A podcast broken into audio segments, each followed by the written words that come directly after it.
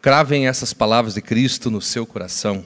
Jesus disse: Aquele que não está comigo está contra mim, e aquele que comigo não ajunta, espalha. Aquele que não está contra mim, aquele que não está comigo está contra mim, e aquele que comigo não ajunta, espalha. Vamos orar? Jesus, obrigado por estarmos aqui nessa noite. Senhor, é bem verdade que lembro que o apóstolo Paulo, em 1 Timóteo 3,15, diz que a igreja foi, é e sempre será a coluna da verdade.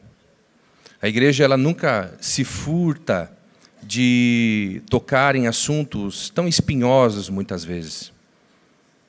Jesus querido, William Carey uma vez teve coragem na Índia em dizer que a morte das viúvas e que a morte, meu Deus querido, dos gêmeos, a luz das Escrituras não era a vontade de Deus.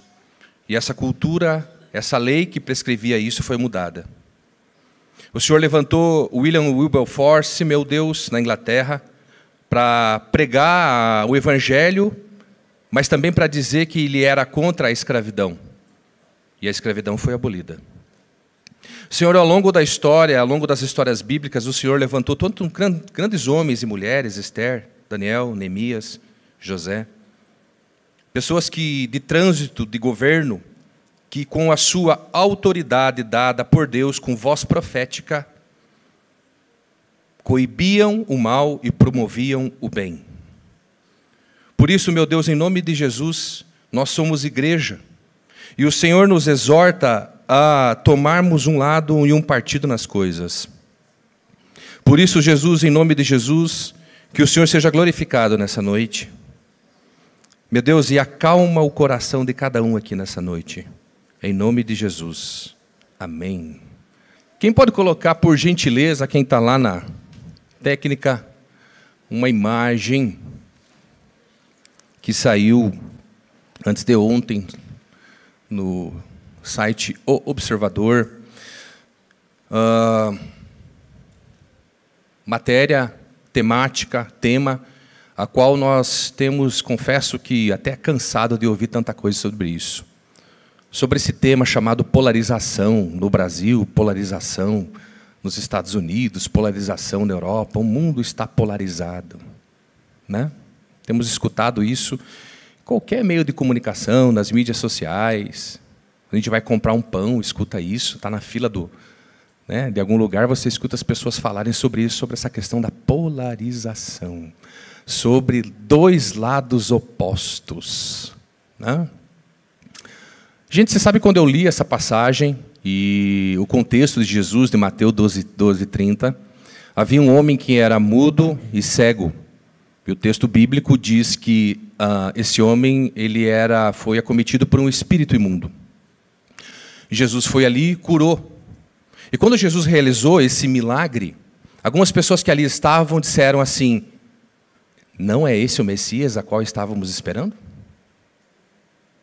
Mas havia outra, outras pessoas ali, os escribas e os fariseus, disseram o seguinte: Não, ele realizou esse milagre pelo príncipe dos demônios, por Beuzebu. E é então que Jesus estabelece uma narrativa dizendo que um reino dividido não subsiste. E que Jesus, de algum modo, neste, nessa passagem, convoca aquele povo que está ali a tomar uma posição. Aceitava as palavras do reino de Deus, as palavras do Evangelho ou não. Sucumbia àquilo que Jesus estava dizendo ou negava completamente. Não havia terceira via. Não havia ficar em cima do muro. Ou as pessoas aceitavam o que Jesus estava falando e eram com ele, ou não aceitavam e, como ele mesmo diz, eram contra ele. Mas como a reportagem diz, diz que vivemos num mundo polarizado. E aqui há um globo terrestre. Deixa eu colocar a parte mais bonitinha aqui. Polo. Polarizado. Há duas regiões no globo terrestre, o Polo Norte e o Polo Sul. Não se tocam, não se misturam. Há uma distância, há um abismo entre ele. O Polo Norte ou também conhecido como Polo Ártico. As duas regiões são regiões bem frias. Só que tem grandes diferenças entre o Polo Norte e o Polo Sul. O Polo Ártico há uma fina camada de gelo e embaixo só água. O Polo Sul, ou também conhecido como Polo Antártico ou Antártida, uma fina camada de gelo e embaixo terra. É tão grande essa extensão de terra que é chamado de continente antártido. É mais frio. A, a, a fauna e a flora são diferentes dessas duas regiões. Os polos são o eixo da Terra, fazem parte do globo terrestre, mas estão distanciados, estão polarizados, estão em lados opostos. Fique com essa mensagem. Irmãos, contar uma historieta aqui para vocês. Uh, como vocês sabem, sou casado há 26 anos e quero contar aqui uma historinha para vocês. Há elementos verdadeiros e há elementos fictícios nessa história, porque essa história eu inventei, tá? Para pregar para vocês. Imagine você que o Ali e a Deda estão numa casa. Eu e minha esposa Deda, nós fazíamos academia. E eu não conhecia ela, mas achei ela uma mulher muito bonita, né? muito charmosa. Né? E achava um meio de conhecer ela na academia.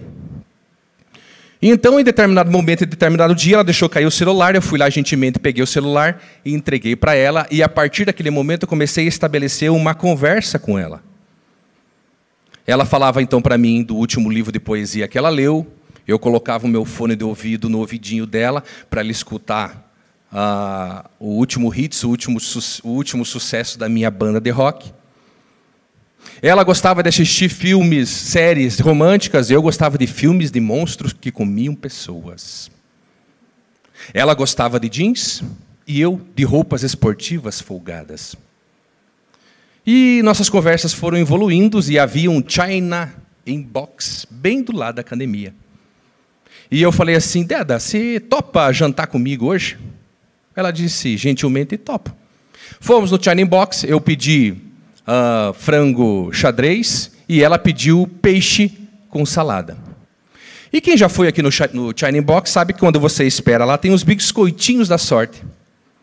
E o Ali foi lá e quebrou um desses, biscoitinhos e dizia o seguinte: A jornada da vida termina com um novo começo. Olha que frase. E eu disse: Ó, oh, a jornada da vida termina com um novo começo. Mas, Deda, na vida real, a vida termina com um fim. Quando você morre, acaba. Então ela disse para mim: É verdade, Ali, teu corpo morre, mas a tua alma continua existindo, você não acha? Alma? Eu disse: Não, não acredito em fantasmas. Nós somos criaturas físicas, objetos materiais, apenas uma coleção organizada de átomos. Quando o seu cérebro morre, é isso, fim da linha, end story, game over, tudo acaba. Então ela me disse: Então você não acredita em vida após a morte? E eu disse: Não. Até acho uma maneira reconfortante de você pensar a vida assim, mas não há nenhuma evidência deda, científica que comprove isso. Eu, Ali, prefiro encarar o mundo real do que acreditar no conto de fadas. Ela então olhou para mim e disse assim: É, eu concordo com você, Alexandre. É melhor encarar mesmo a realidade. Mas pode ser que a vida após a morte seja uma realidade. Eu quero que você pense sobre isso. Se a vida termina, então o que, que nós fazemos? O que significa? Se resume a nada. Que significado a nossa vida pode ter? Então eu respondi para ela: Bom, eu acho que a minha vida tem significado sim. Eu acredito na verdade, eu acredito na ciência, eu acredito na beleza, eu acredito em tornar o mundo melhor, eu acredito em salvar o meio ambiente, eu acredito em liberdade de expressão, eu acredito em tolerância. Então ela respondeu para mim: Sim, tudo isso é muito bom, Ali. Mas de que importa tudo isso se tudo isso não acaba em nada? Ali, o que você pensa sobre Deus? E nós ali, agora já chegou o prato, nós estávamos comendo, né? Eu quase engasguei. Deus? Existem milhões de deuses. E ela fala: Não, não, não, eu estou falando do Deus da Bíblia. E eu respondo, tá, mas Dera, está provado que a Bíblia é apenas um monte de mitologia, escrita por nômades do deserto.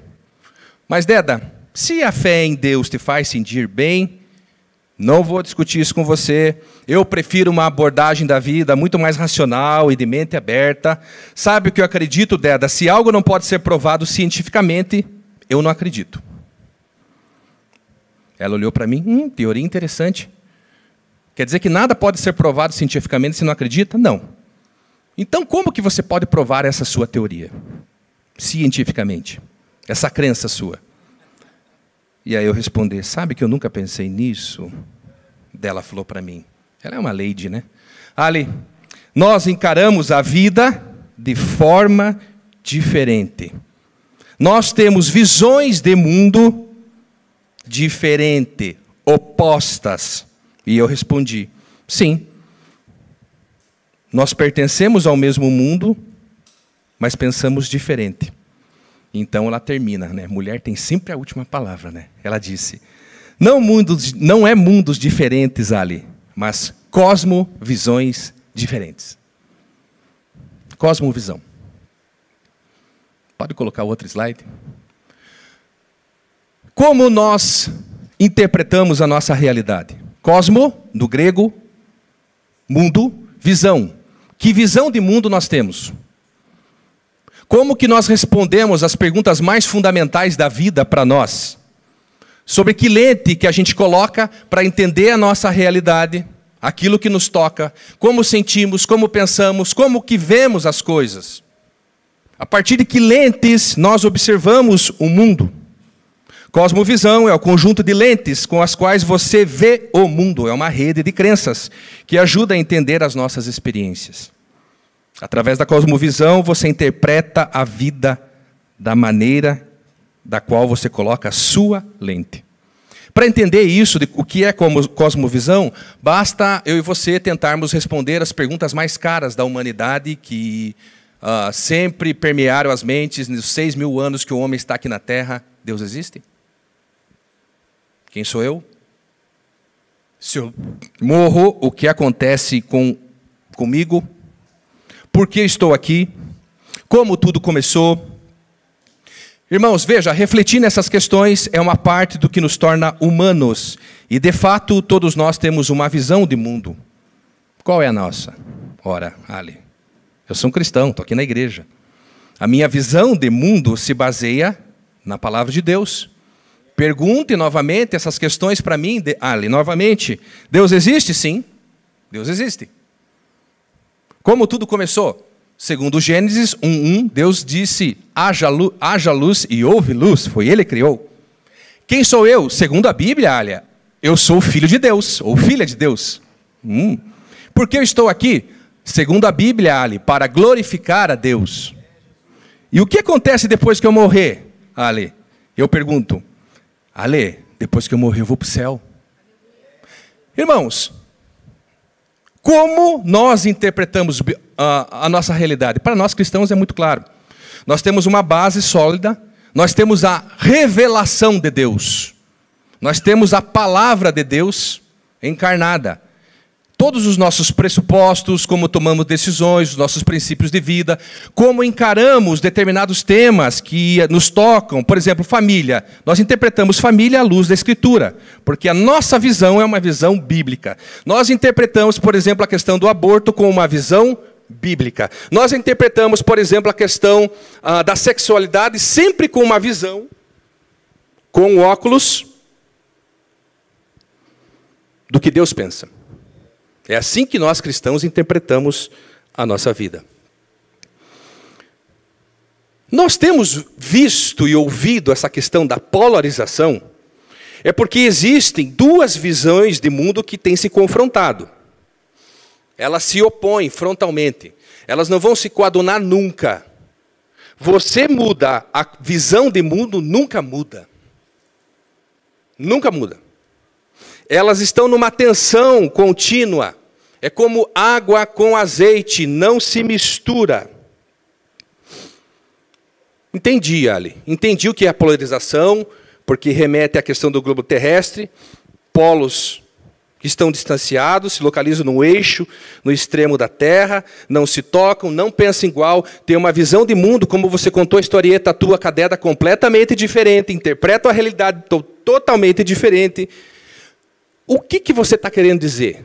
Quais são, então, essas duas cosmovisões hoje que estão na economia, estão uh, nas ciências sociais, estão de maneira uh, na educação e aonde nós temos podido, nesses últimos dias, ver de maneira assim mais massiva na política.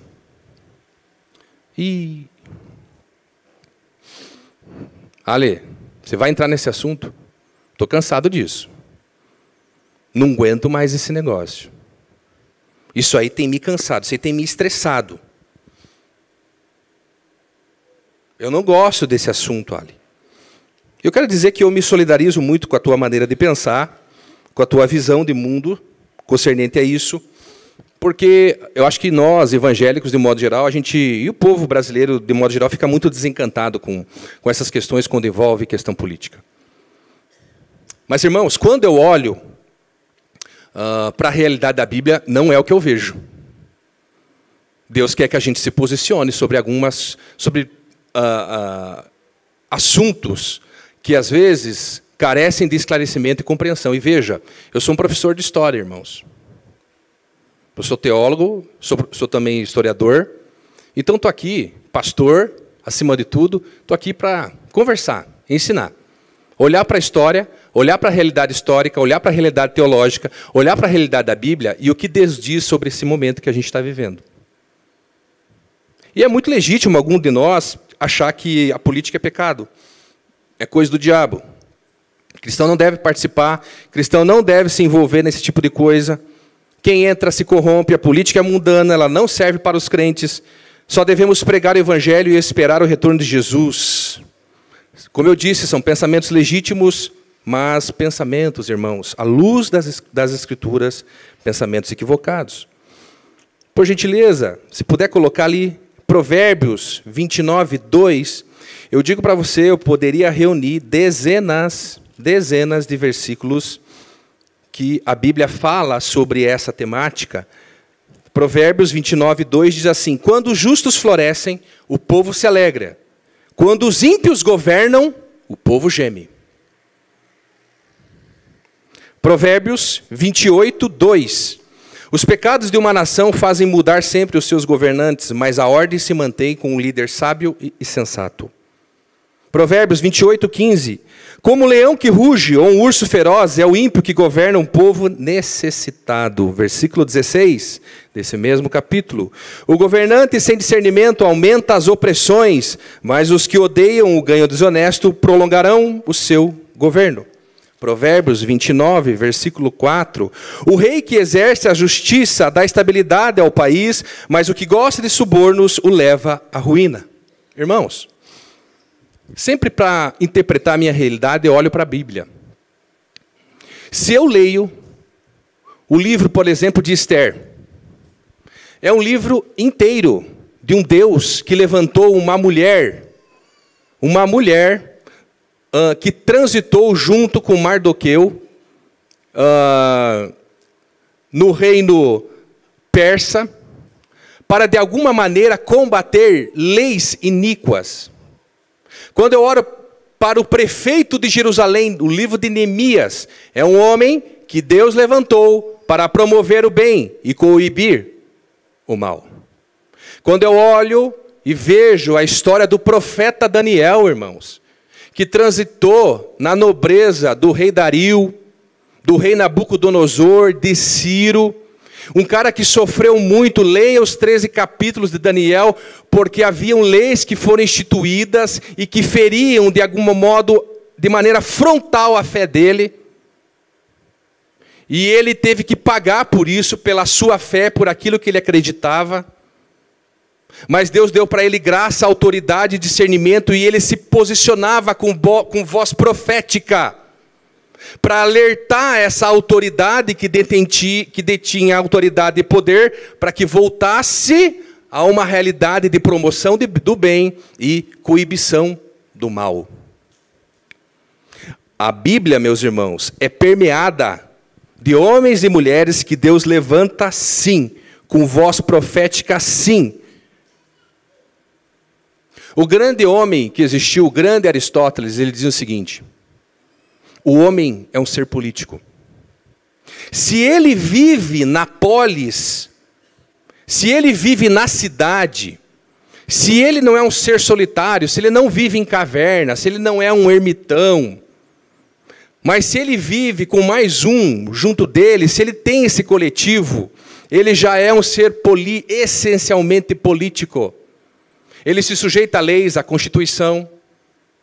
Ele tem uma série de regras, de direitos e deveres a qual ele precisa se sujeitar, portanto, é um ser político.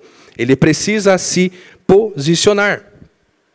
Tanto é que Aristóteles dizia: você pode até não ser, ser apartidário, isto é, não ter partido, tranquilo, não tem problema, mas você não pode dizer que você é apolítico, isto é, um ser que não é político. Isso não existe. Se você vive em comunidade, você é uma pessoa política. Então eu quero falar sobre essas duas cosmovisões que de algum modo se contrapõem, se atacam e que nós estamos vendo isso e nós cristãos como que olhamos para essa realidade e como a interpretamos. A primeira delas é o pensamento ou a cosmovisão, há duas, a cosmovisão conservadora e a cosmovisão materialista, revolucionária ou marxista. Quem é o conservador? Quem é o conservador? Conservador é uma pessoa, irmãos, pé no chão. Eu poderia aqui trazer toda a história do conservadorismo para você, não, é não é essa a ideia. O conservador é aquele cara que olha a realidade e que ele entende que o homem é imperfeito. Ele olha a sua realidade e sabe que há algum defeitinho no homem. O conservador não fala, não expressa que é o pecado, mas nós sabemos. O conservador, gente, ele diz que as coisas são o que são por um motivo. Eles respeitam a tradição. É como o grande Isaac Newton disse: Olha, eu só pude, eu só pude chegar a essas conclusões que eu cheguei porque eu me apoiei no ombro de gigantes. Isto é, eu recebi toda essa herança intelectual, toda essa caminhada do homem no tempo, e que hoje eu aproveito tudo isso. Irmãos, há 50 anos atrás, quando eu ia na casa da minha bisavó, em Mandirituba, o banheiro era fora de casa. Ele estava distanciado, não tinha banheiro dentro da casa da minha bisavó. Eu tinha que sair de noite e andar até lá, ó, aquela casinha, e eu sentava naquele lugar de madeira. Não tinha. Não tinha papel higiênico usavam sabugo de milho. Por que você está querendo dizer isso? Eu estou querendo dizer que nós hoje vivemos num tempo onde nós recebemos toda essa herança. Hoje a gente tem banheiro dentro de casa, a gente tem um vaso e a gente, quando senta, quando olha para baixo, não tem nenhum bichinho lá embaixo.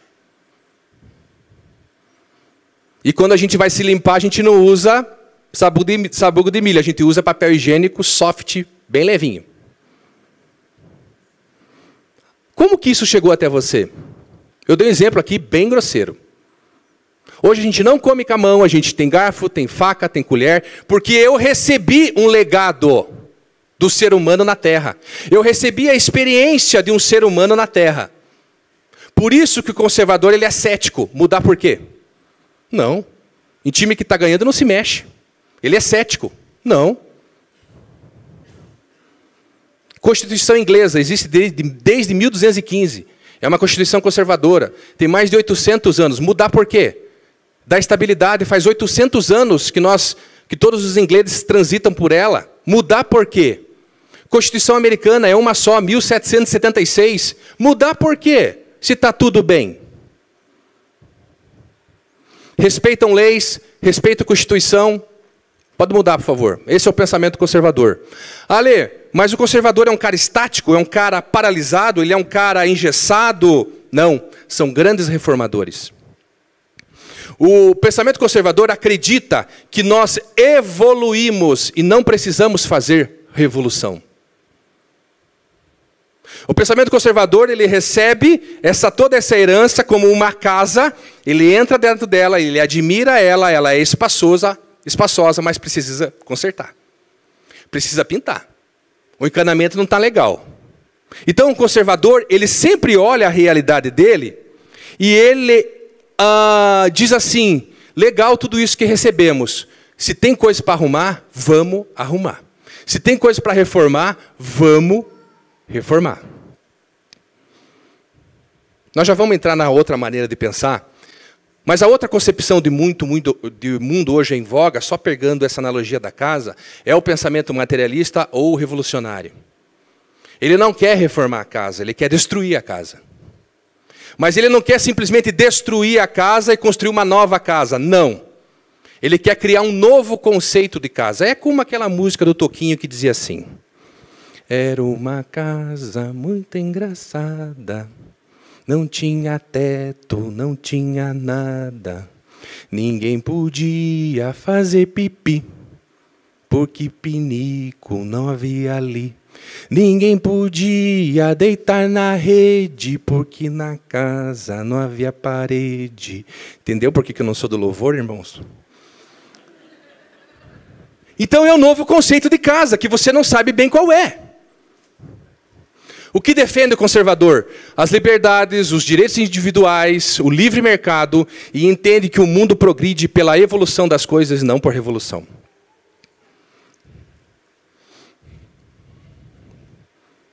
Muito bem. Agora, deixo de lado aqui a Bíblia dos cristãos e pego a Bíblia da Revolução, o Manifesto Comunista. E agora, eu pego a, a outra Bíblia, o parceiro do Karl Marx, Friedrich Engels, que explica a nova gênese do mundo. Ele escreveu isso aqui em 1860 por aí.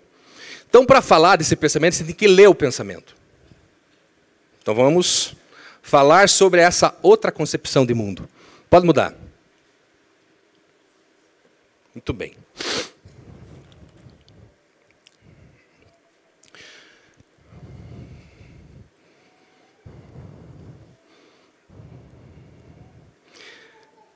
Como começa o livro de Gênesis? No princípio, criou Deus o céu e a terra, e era a terra sem forma e vazia. E o Espírito de Deus pairava sobre a face das águas. Há um compêndio inicial de gente que comenta o manifesto, primeira linha do manifesto comunista. Primeira, há um espectro que ronda a Europa. Esse espectro, esse espírito, é o espírito do comunismo. Karl Marx e Friedrich Engels, eles vêm promover e propor uma nova concepção de mundo totalmente diferente do pensamento conservador. Ali, nós como cristãos somos conservadores, é uma concepção de mundo que se adequa bem, que nós, se pudermos ter que escolher, se adequa bem com princípios bíblicos. Porque tem conserva... Ah, você vai falar assim, Ali, mas a... o conservadorismo, ele tem a Gênesis na escritura, Ali. Se você vai olhar, por exemplo, a Constituição Americana, a Constituição Americana ela foi construída com dois princípios básicos: República Romana e a Bíblia. Muito do pensamento conservador é tirado da moral judaico-cristã, da ética dos Dez Mandamentos.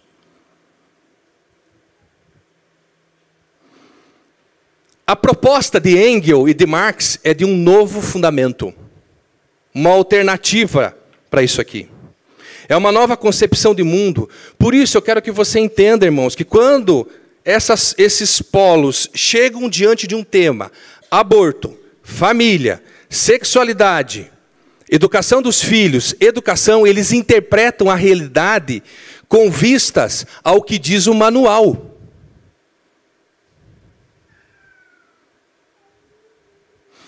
Não adianta um cristão se escandalizar, por exemplo, com um revolucionário. Cara, como é que você não é a favor da vida? Como é que você é a favor do aborto? Eu leio no Salmo 139 que Deus olhou e disse assim: Antes que você fosse formado, eu te conheci. Portanto, a vida existe desde a concepção. E como que você que tem o pensamento revolucionário, você não acredita nisso? Porque a visão de mundo dele é diferente da tua e da minha. Ele interpreta a realidade à luz do que diz Marx e à luz do que diz Engels, que era um parceiro. Ali, por que, que eles são a favor do aborto? Irmãos, se eu leio a origem da família, da propriedade privada e do Estado, explica isso. Por isso tem que ler, para entender o pensamento deles. Engels, gente, vem dizer o seguinte. Eu podia ler bastante coisa aqui, mas por uma questão de tempo.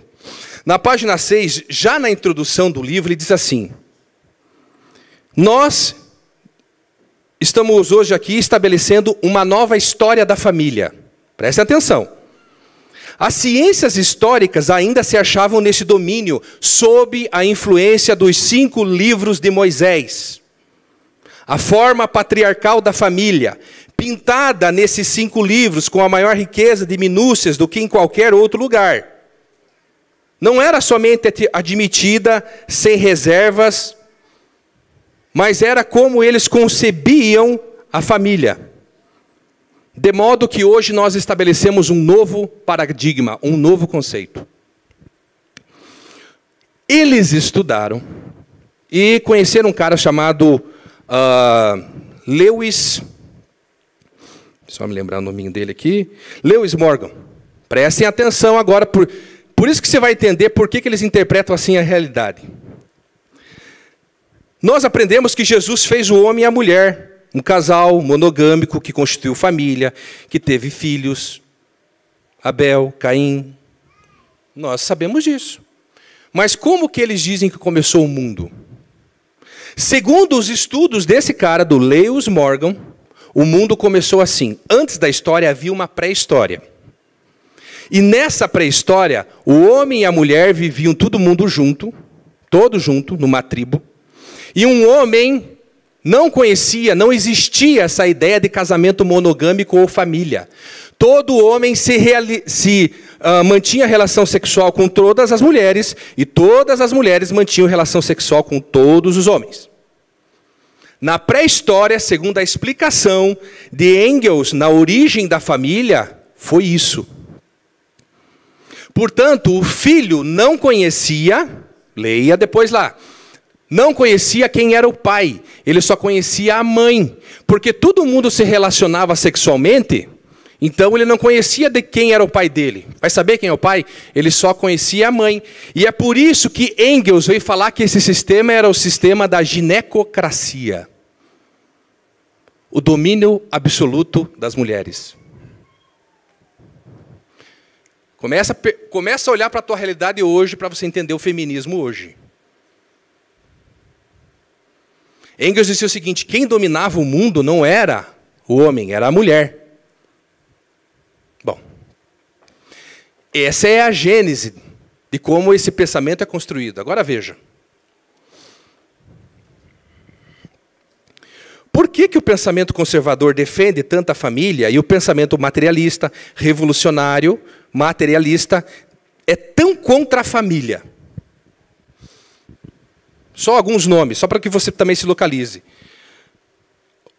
Pensamento conservador. Quem está debaixo do pensamento conservador? Uh, quem se chama de direita, tem, de modo geral, adere ao pensamento conservador. Nos Estados Unidos só tem dois partidos políticos, os republicanos e os democratas. Quem é republicano é conservador. Quando você, agora do outro lado, materialista ou revolucionário, todo mundo que se chama eu sou progressista, ele é revolucionário. Eu sou de esquerda, ele adere a essas ideias. Eu sou, eu sou revolucionário. Eu sou democrata nos Estados Unidos, ele é revolucionário. Tá? Muito bem. Segundo a explicação de Engels, na pré-história humana era assim: todo mundo se relacionava sexualmente com todo mundo. Tá bom? E também se havia essa relação sexual, é a explicação de mundo que ele dá entre pais e filhos. É por isso hoje que está uma briga no Congresso Nacional na reforma do Estatuto da Família, proposto pelo deputado Orlando Silva, do Partido Comunista Brasileiro, que entende e que interpreta a realidade à luz do que eles escreveram, ele propõe uma reforma no Estatuto da Família, onde ele diz que família, além da relação homoafetiva, e que hoje todo mundo concorda com isso, também deve haver relações consanguíneas. Isto é, e aí a ala conservadora foi atacar isso. Como assim? Família também é relação consanguínea. Você quer dizer que a poligamia, que o incesto é permitido? E é isso que eles estão conflitando hoje no Congresso. Ali, por que, que eles pensam que pode ter relação sexual, amor livre? Porque esses caras explicaram que no início do mundo era assim. Eles interpretam o mundo assim. Eles acham que essa pré-história é uma condição natural do homem e que nós precisamos voltar para ela. Ah, mas Marx não fala aqui, na página 2 do manifesto, que toda a história, que tudo é explicado nas ciências sociais, economia, política, pela luta de classes? Sim, agora entenda isso. Eles investigaram e chegaram à seguinte conclusão: todo mundo vivia em tribo, beleza. Todo mundo mantinha relação sexual com todo mundo, beleza, top. Não havia família? Não, não havia. Não havia casamento monogâmico? Não, não havia. Segundo Friedrich Engels, no livro, houve um momento nessa pré-história em que um homem olhou para uma determinada mulher e disse o seguinte: Eu só vou manter relação sexual com você, com mais nenhuma outra mulher. E essa mulher disse para ele assim: E eu também só vou manter relação sexual com você, com mais nenhum outro homem. Diz Engels no livro que isso foi o início da relação monogâmica, casal. E a partir dessa relação, desse homem e essa mulher, que só agora eram fiéis sexualmente um ao outro somente, nasceram os filhos. E então os filhos reconheceram somente nesse pai na sua mãe a sua paternidade. E aí surge então o conceito de, segundo Engels, família. Pega aí, beleza. Só que Engels diz o seguinte: quando houve esse conceito de família, o que, que aconteceu? Porque dentro da visão revolucionária materialista, eles não acreditam na alma. Eles acreditam como Ali na conversa cadeda. Morreu, morreu, filho. Acabou. Não tem essa ideia de transcendência. Não tem essa ideia do sobrenatural. Não tem essa ideia de alma que vai para o céu, para o inferno. Pff, para, isso não existe. O mundo é material, o ser humano é determinado por atender às suas necessidades básicas: comer, beber, se vestir. Segundo Engels, o que aconteceu? Quando essa família se formou, essa família, então, em busca de atender às suas necessidades básicas, começou o quê? Num, e também dos seus filhos, começou a produzir. Produzir para se autossustentar, e essa produção foi se acumulando. Essa família começou o quê? A gerar o quê? Capital. Essa família começou o quê? A deter, a controlar os meios de produção. E a partir dessa relação família começou a ver o quê? Disputa de classes. Oprimidos e opressores. Aqueles que tinham e aqueles que não tinham. Aqueles que tinham capital, daqueles que não tinham capital. Entende por que essa forma de pensar vai dizer que para acabar com o capitalismo, acabar, e sim, e daí quando gerou o capitalismo, Engels vai dizer, essa família disse o seguinte: nós temos uma propriedade, nós somos donos dessa propriedade a qual a gente produz e também somos donos desse meio de produção e desse capital. E o início da propriedade privada. Agora vamos fazer a inversão, tranquilo. Marx explica o mundo dizendo o seguinte: o problema do mundo são o problema da miséria, o problema da injustiça, o problema da desigualdade são as lutas de classes. Aqueles que têm, daqueles que não têm. Como a gente dá uma solução para o mundo? Qual é a proposta deles? Tem uma só ali. Nós precisamos voltar naquela pré-história. Porque lá não havia desigualdade. Como que a gente volta então? Vamos lá. Luta de classes? Precisamos acabar primeiro com o capital. Como que eu acabo com o capital? Acabando com a ideia de propriedade privada. Hum, entendi. E como que eu acabo com a ideia de propriedade privada? Atacando qual organismo? Família. Para a visão eh, revolucionária materialista, a família é o problema. Irmãos, está dando para entender a forma de pensar? Manifesto do Partido Comunista. Olha, esse tem o manifesto do Partido Comunista? Então, irmãos, quando eu estudei no Cefet, eu tinha 18 anos, eu conheci um amigo. A Deda falou assim para mim, amor, não fale isso na igreja.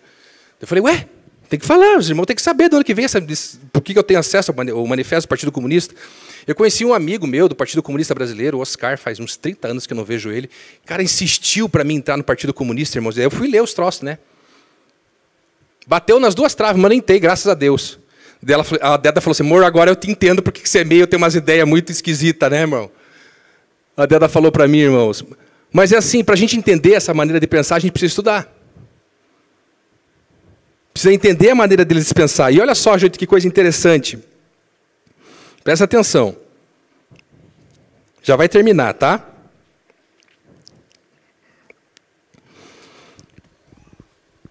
Tá tudo bem? Vocês estão bem? Que bom, irmãos. Até agora não saiu ninguém. De manhã saiu gente, tá? Que bom que até agora ninguém saiu. Estou olhando aqui, ninguém saiu. De manhã eles levantaram e saíram embora. Foram embora. Vamos lá.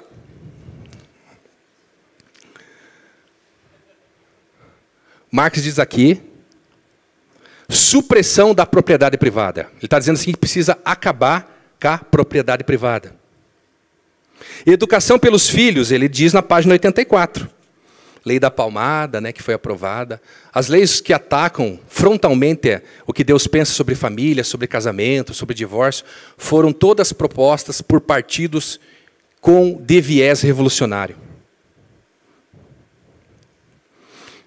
Irmãos, eu estou falando de, de, de, conhecimento de causa. Eu ficava na biblioteca, eu pegava os estatutos do PT, dos partidos desses partidos, porque eu me interessava, são ideias sedutoras.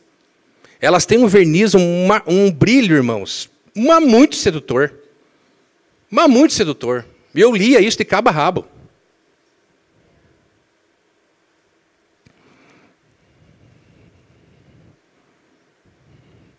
É enganadora esse discurso de, de que a família e a educação são uma relação sagrada de pais e filhos. Karl Marx escrevendo.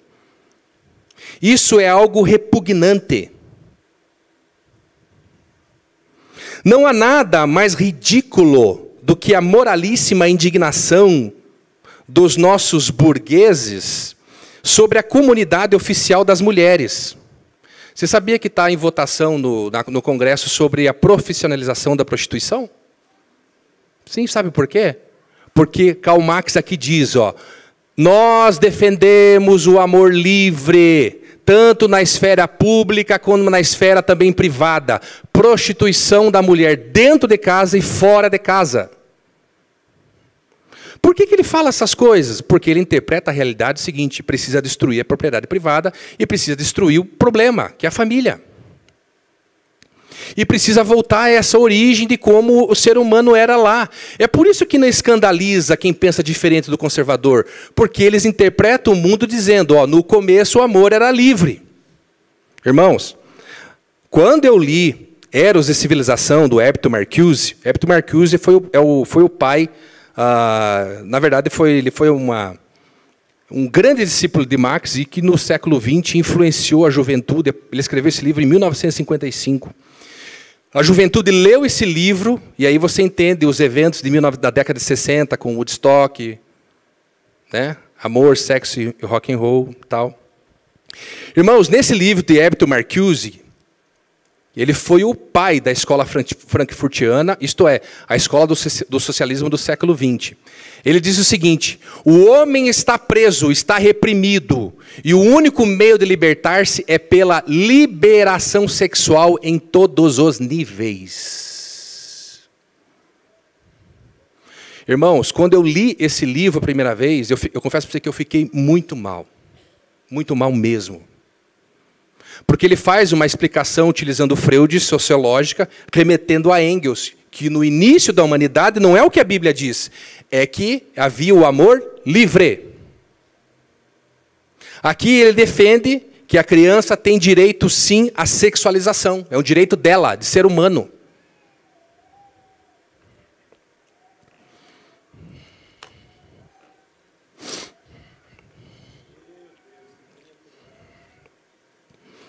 Vamos escutar mais umas palavras do pensamento revolucionário.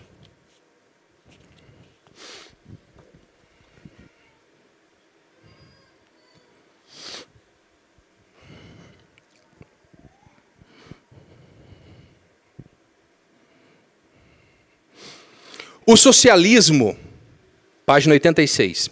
O socialismo abole as verdades eternas, abole a religião, abole a moral, em vez de constituí-las em um novo fundamento, contradizendo, portanto, toda a experiência histórica até hoje. A revolução socialista é a ruptura mais radical com as relações tradicionais. Não causa admiração que o seu desenvolvimento envolva um rompimento da maneira mais radical com as ideias tradicionais. Ele está propondo um mundo novo. É uma ruptura. E olha o que ele diz. Isso só pode acontecer mediante intervenções despóticas. Você só consegue isso pela violência, pela, pelo autoritarismo, pela tirania. Não há outro modo. Ele defende isso aqui aqui.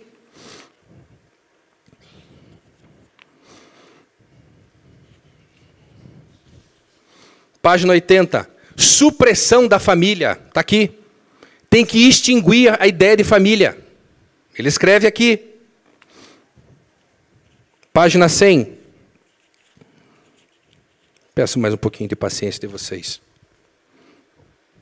Se nós queremos atingir, se nós queremos atingir o fim socialista, não iremos atingi-lo através das vias pacíficas. Elas estão condenadas ao fracasso é somente pela força do exemplo abrir caminho ao novo evangelho social.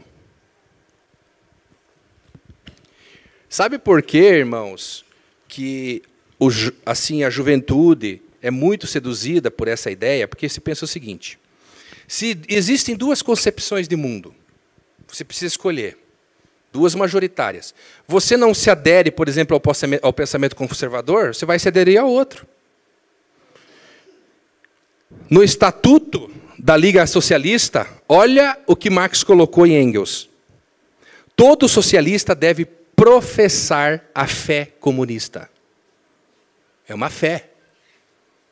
Aí você pergunta, olha, por que, que esses caras parecem que olham isso e estão. É uma fé, irmãos. É uma fé.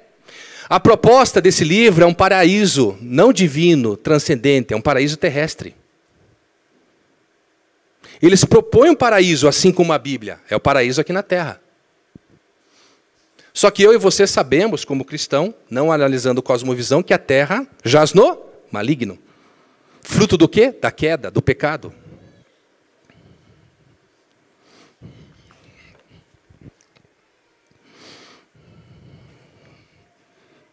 Próximo slide.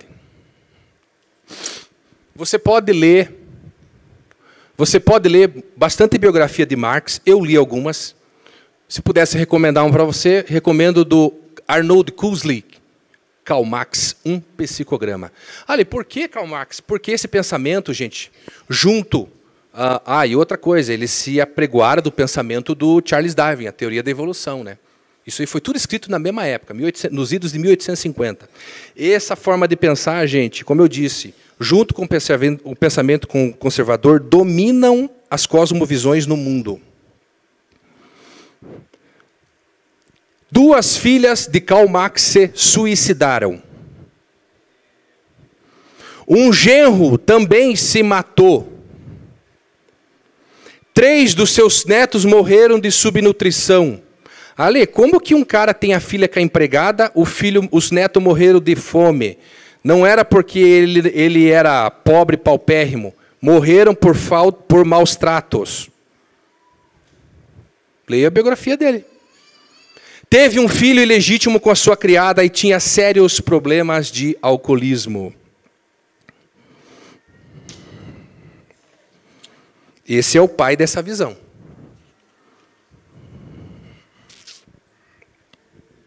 Você sabia que Karl Marx foi cristão?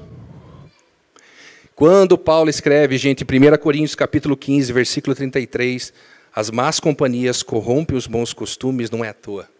Karl Marx era um cristão. Ele conheceu um homem chamado Moses Hess, e olha o que ele diz.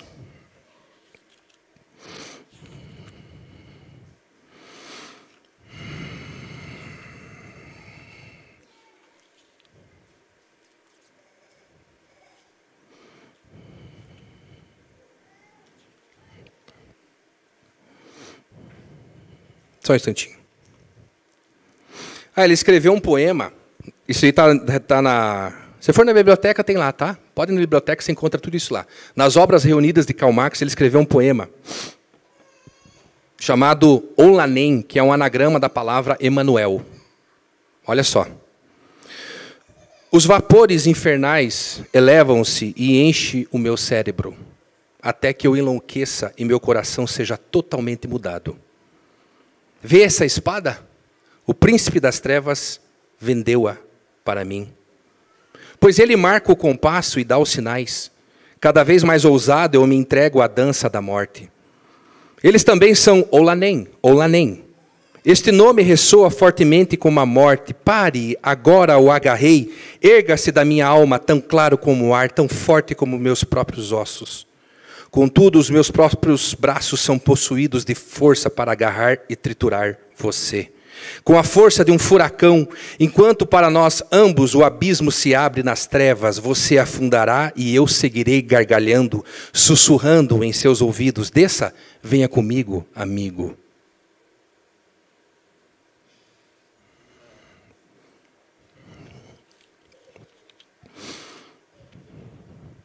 Desejo vingar-me daquele que governa lá em cima.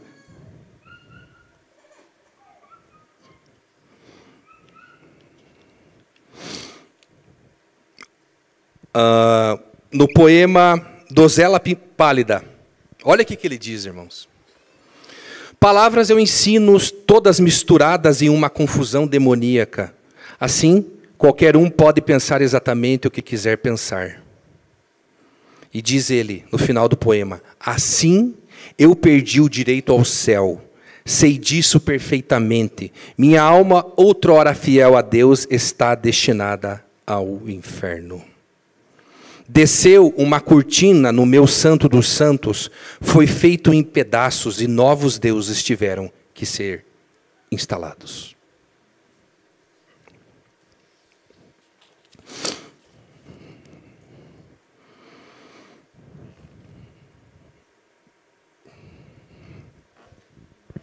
Coloca colocar outra imagem.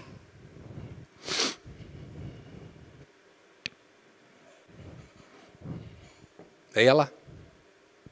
O preço de não se interessar por política é ser governado por quem se interessa. O preço de não, ser, se não se interessar por política é ser governado por quem se interessa. Pode ir.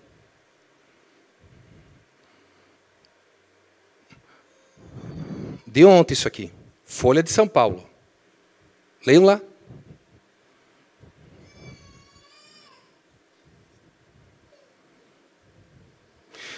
Lembra quando nós lemos em Provérbios 29, 2? Aqueles, todos aqueles versículos, quando o ímpio sobe, o povo se esconde? O que está acontecendo na Venezuela? Alguém quer ficar lá? Essas ideias, irmãos, a gente precisa olhar para a história elas já foram testadas e retestadas, e o final dele é miséria, pobreza e morte. É lixo. Mas eu não, não queria só me posicionar, mas só falei isso. Irmãos, Folha de São Paulo. 40%, leia a reportagem, 40% dos argentinos estão na linha da miséria. Por quê? Porque os caras que estão no governo lá professam essas ideias. Pode seguir. A continuação da matéria tem uma imagem do dos argentinos colhendo no lixo. Folha de São Paulo, hein, irmãos? Pode seguir.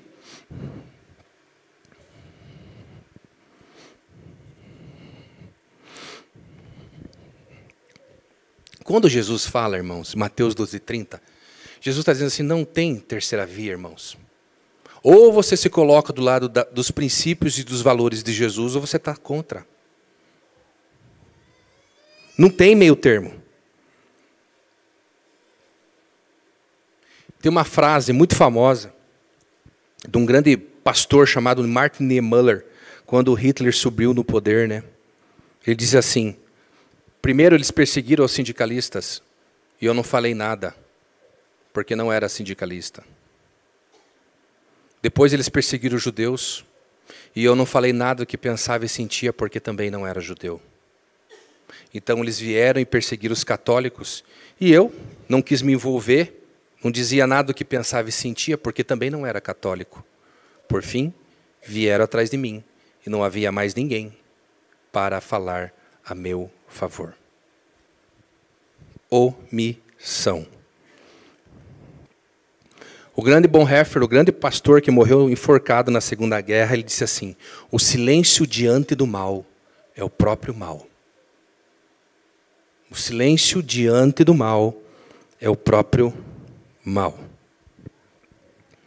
E irmãos, eu quero dizer uma coisa. Baseado na história, baseado nos livros fundacionais do pensamento materialista, do pensamento revolucionário, eu quero dizer algo para você.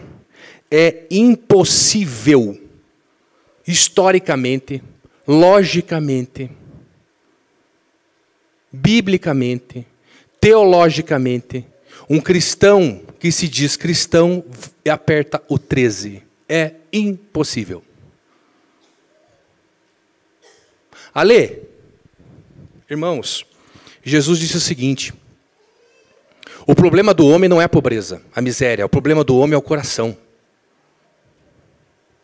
Jesus, quando veio para cá, irmãos, ele deixou uma clara missão para mim e para você, porque o mundo está caído. Desde a rebelião do homem em Gênesis 3, nós colhemos pobreza e miséria como resultado da escolha que fizemos longe de Deus. Jesus, quando veio aqui, não foi para salvar pobre. Primeira, uh, João 3,16 diz que. Uh, uh, porque Deus amou o mundo de tal maneira que deu o seu Filho unigênito para que todo aquele que nele crê, pobre e rico, aquele que tem e aquele que não tem.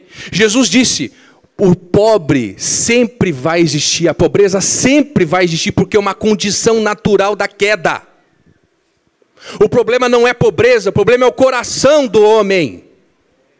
Porque quando esse homem e essa mulher se sujeita a Jesus, Jesus aí sim trabalha todas as condições que tocam essa pessoa. Lemos isso em Mateus 6:33.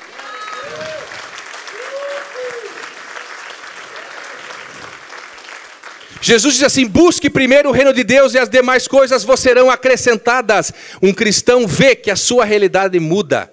Por quê? Porque não foi a pobreza que mudou ele, foi o coração dele que foi mudado, e Jesus, aí sim, como uma consequência disso, é, começa a mudar a realidade daquela pessoa. Jesus aqui não veio resolver o problema de pobreza, irmãos, ele veio resolver o problema do coração humano. 2 Pedro capítulo 3, versículo 9, Jesus diz, o apóstolo, que Jesus morreu por todos. 1 Timóteo capítulo 2, versículo 4, Jesus morreu por todos.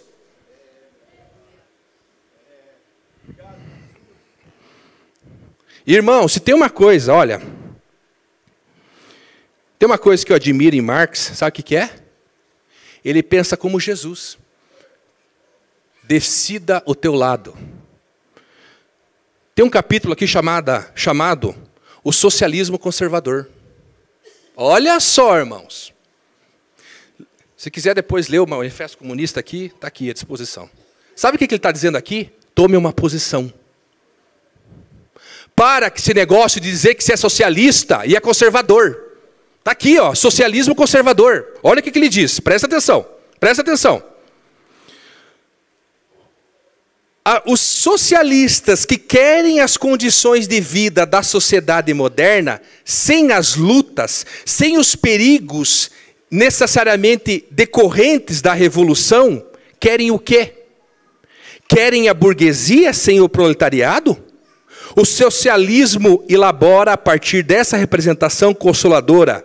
Portanto, se você, você precisa decidir um lado, chega, ele diz aqui, ó, essa palavra, chega de meio sistema. Sai de cima do muro. Eu tenho que concordar com ele. Ele está certo. Porque ele acredita nisso. E está dizendo para os partidários dele: sai de cima do muro. Decida o teu caminho. Ou você crê nessa visão de mundo, ou você não crê, sai fora. Porque eu quero que os caras que tiver comigo aqui nesse polo acreditem e vivam sobre isso. É uma fé. Você está acima do muro, cai fora do meu time. Só que o problema, se você for lá para o Polo Sul, Mateus 12, 30, Jesus também está dizendo: quem não é comigo é contra mim, sai fora também.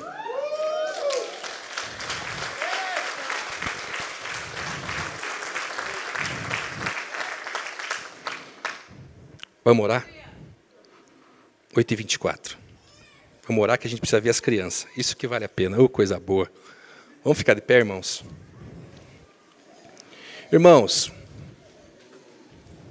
se você tiver alguma dúvida, estou aqui à disposição, vai acabar o culto, vou estar por aqui. Irmãos, eu trouxe para você duas ideias, duas visões de mundo que hoje têm se degladiado, se confrontado nesse globo terrestre. Elas se opõem e não tem ajuste, não tem conversa, não tem amizade colorida, não vai se ajustar nunca.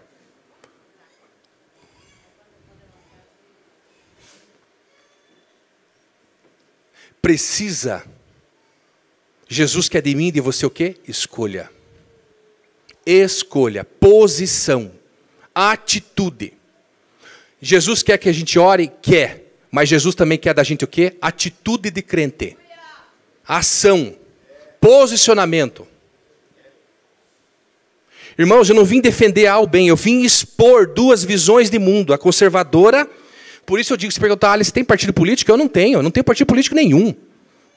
Meu partido é Jesus, irmãos. Só que eu preciso fazer uma escolha entre uma visão de mundo destruidora, que quer começar tudo do zero, e que pensa totalmente contra aquilo que eu acredito, ou uma visão que me se adequa bem à minha.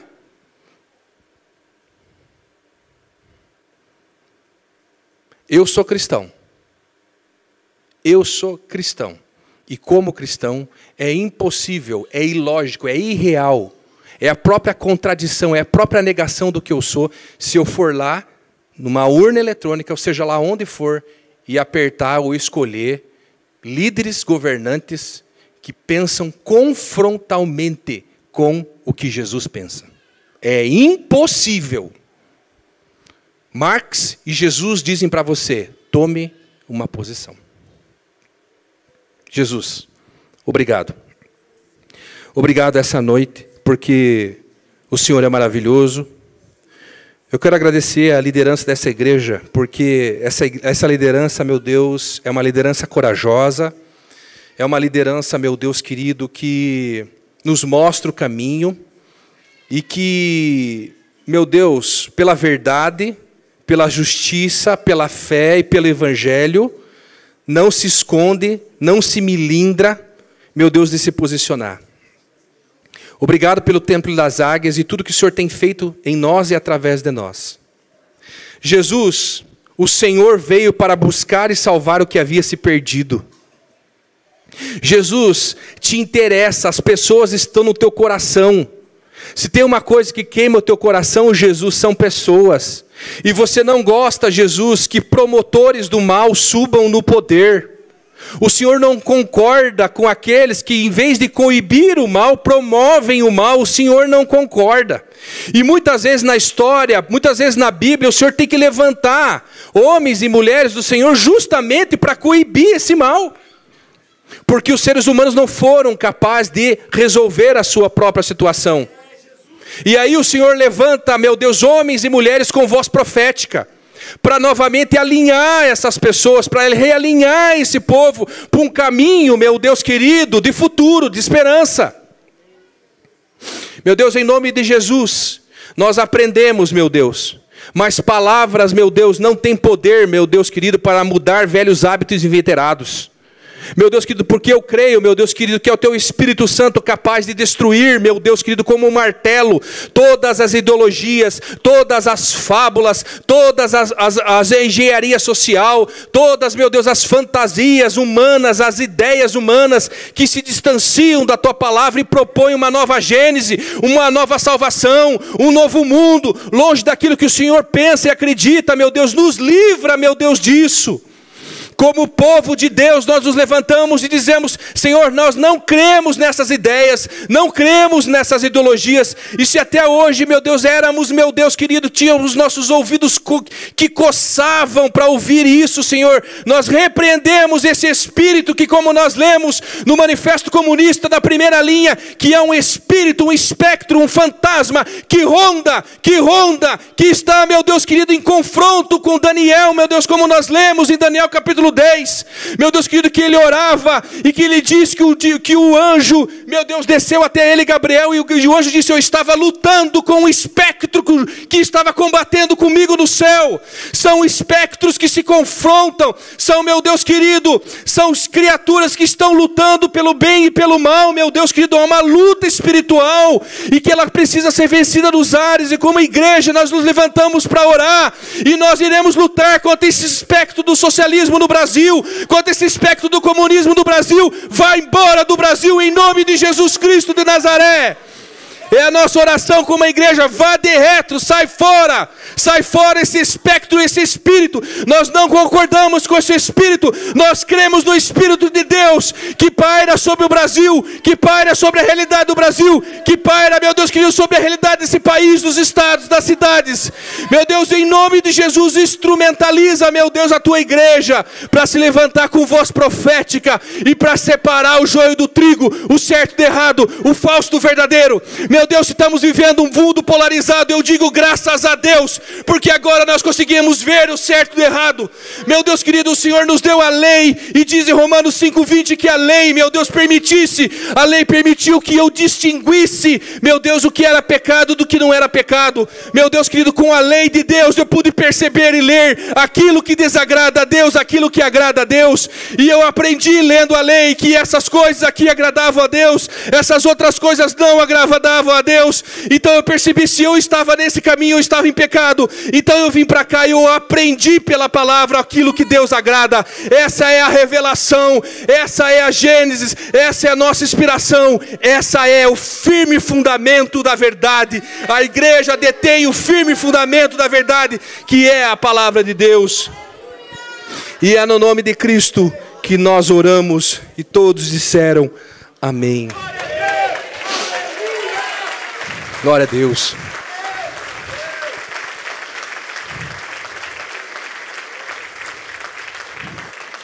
Eu queria que você, de olhos fechados, colocasse sua mão no seu coração também. E se você hoje veio aqui, essa aqui é a casa de Deus, Jesus está aqui. E se você chegou aqui angustiado, triste, desesperançoso, sem perspectivas na sua vida, eu quero dizer que Jesus está aqui. Ele é o caminho, Ele é a verdade e Ele é a vida. Quem sabe você veio aqui e estranhou, nossa, uma igreja que está falando sobre política, cadê a palavra de Deus? Essa aqui é a palavra de Deus. Jesus está aqui. Jesus está aqui. E se você quer aceitar esse Jesus, para que você, você que quer entender mais sobre essa cosmovisão, sobre essa realidade plena, rica, cheia realmente de paz, de alegria, de misericórdia. E se você quer aceitar Jesus como seu Salvador nessa noite, você levanta a sua mão onde você estiver. Que nós vamos orar por você. Mais do que entender uma cosmovisão, mais do que se posicionar, nós precisamos é cuidar do nosso coração e da nossa salvação. Tem alguém que nesta noite quer aceitar Jesus como seu Salvador? Amém. Que assim seja. Deus abençoe vocês, igreja.